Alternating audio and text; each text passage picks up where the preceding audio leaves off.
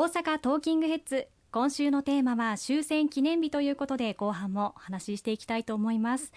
安全保障ということですが前半では、えー、戦争にならないように取り組むことを思い浮かべる方が多いのではないかと思うんですが国民の生活を守るという観点から言えば経済面の安全保障こちらも重要なんですよね。そうですね。近年この経済安全保障という論点について国会でも随分と議論をしてまいりました。あのさっきの通常国会今年の前半に行われた通常国会では最重要法案として経済安全保障法制これを成立をさせることができました。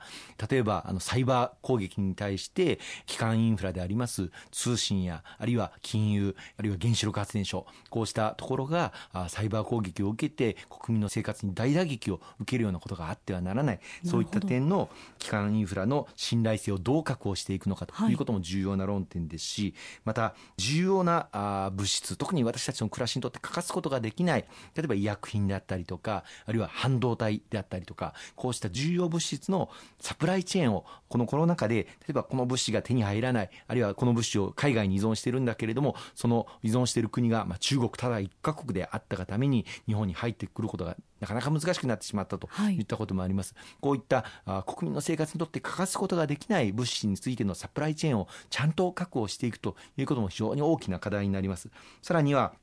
安全保障上、機微な技術、あの、いろんな開発をする中で、やはり防衛、あるいは安全保障の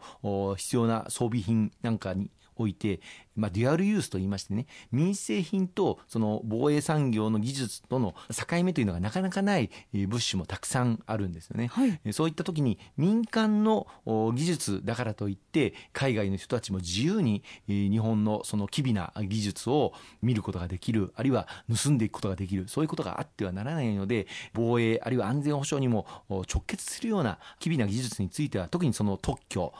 知的財産権については、取得をして誰にでも彼にでも世界中の方々が見ることができるようなことはやっぱり避けていった方がいいんではないか。こうした議論をやってきまして今年の前半の通常国会で経済安全保障法制これを制定をさせていただくことができました。例えば重要物資のサプライチェーンをしっかり確保していくという点ではこの秋にこの法案の成立を受けてどの物資が重要物資なのかということをまず決めていく作業が行われています、はい、まあ、例えば半導体とか医薬品とか、コロナあるいはウクライナ情勢を受けて私たちの国民の生活にも多大な影響を与えていますこうした重要な物資はどの重要物資なのかということを決めた上でその物資をしっかりと日本の国内で確保していくために必要な補助金であったりとか支援策であったりとかこれを政府がその重要物資の確保に取り組む企業さんに行っていくということが可能になっているんですね。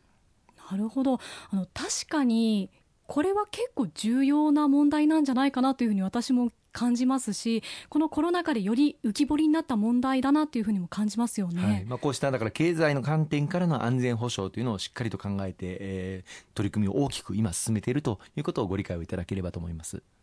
そしてまたあと燃料費そして物価の高騰こちらも今話題になっていますけれどもこちらも対策を講じてきたということですよね。そうですね。あの国民の生活そして暮らしを守り抜くという観点からは今の物価高そして燃料価格の高騰これは私たちの一人一人の生活家計を直撃をしています、まあ、買い物に行かれてもありとあらゆる品物が次から次へと値上げになっている、はい、ということも本当にあの皆さん実感されていると思いますし中小企業製造業のの方々購入する原材料がそう本当にもうこれまで考えたこともないような勢いで値上げが続いていてそれを全て自ら負担をしなければいけない。とてもとてもその仕事をすればするほど赤字になるといったような状況。あるいは本来であればこの原材料費高を価格に転嫁をして発注者側に見ていただきたいというのがなかなか交渉がうまくいかない、まあ、そういったところで悩んでらっしゃる方々もたくさんいらっしゃいます。こうした物価高また原材料高そして燃料価格の高騰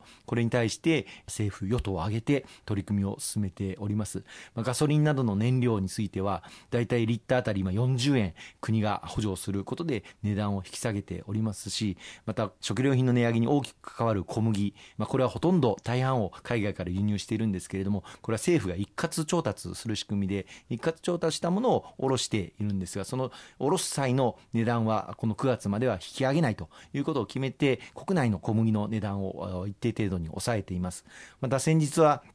農家の方々が今肥料がすごく高騰しているので、はい、この肥料の値上げ幅がこれがその後生産された野菜や果物すべての値段に直結しますからこの肥料の、値段の高騰分の7割を国が補助するということも予備費を活用して発動させていただきましてそうした野菜や果物の値上げを一定程度抑えることができるということにも政府を挙げて今取り組みをさせていただいているその他もろもろさまざまな対策を取りながらがらこの物価高燃料価格のことに対する対策を取らせていただいているということをご承知おきいただければと思います。この補助金なんですけれどもこの期限が9月までのものもあったりすると思うんですけれどもこの後もさらに対策を進めていく考えということですかね、はい、あの燃料価格の高騰この燃油補助というですねガソリン価格であればリッター大体40円ぐらい引き下げている。これは今のところ9月までになってますけれども、はい、これを延長する方向で今検討をあの進めているところです。ですはい、今あの原油価格少しまあ値下げ、えー、始まったという段階ではありますけれども、まだまだ高止まりしていますので継続が私は必要だと思っています。ね、国民の生活としても皆さんちょっと苦しいなどうしようっていう方がたくさんいらっしゃると思うんですよね。そういった中で対策っていうのはやっぱり必要ですよね。そうですね。あの特に公明党が力を入れましたのは地方創生臨時交付金といいまして国が各地方自治体、まあ、全国1700あるわけですけれどもこの地方自治体にこの物価高対策で自由に使っていいですよというお金を1兆円確保させていただいて、えー、大阪府また大阪府下の43市町村それぞれに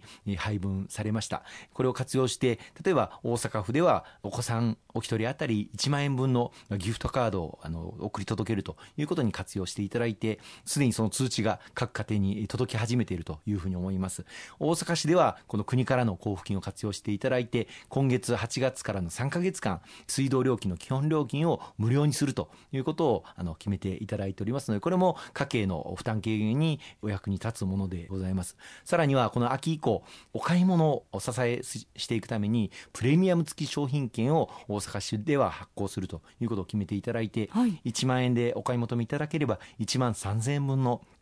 買い物ができる商品券を最大4口購入ができる方向で今発行準備が進められておりますので、これもあの家計の負担軽減に役立つものというふうに思っています。それ以外の市町村でもそれぞれ公明党の地方議員働きかけを行わせていただいて各地方自治体ごとに必要な対策というものを今取らせていただいていることもどうかご承知を受けいただいて自分の市ではどんなことに使われているのかなということをネット等でぜひ調べていただければと思いますね。そうですね、えー今日も石川さんありがとうございました。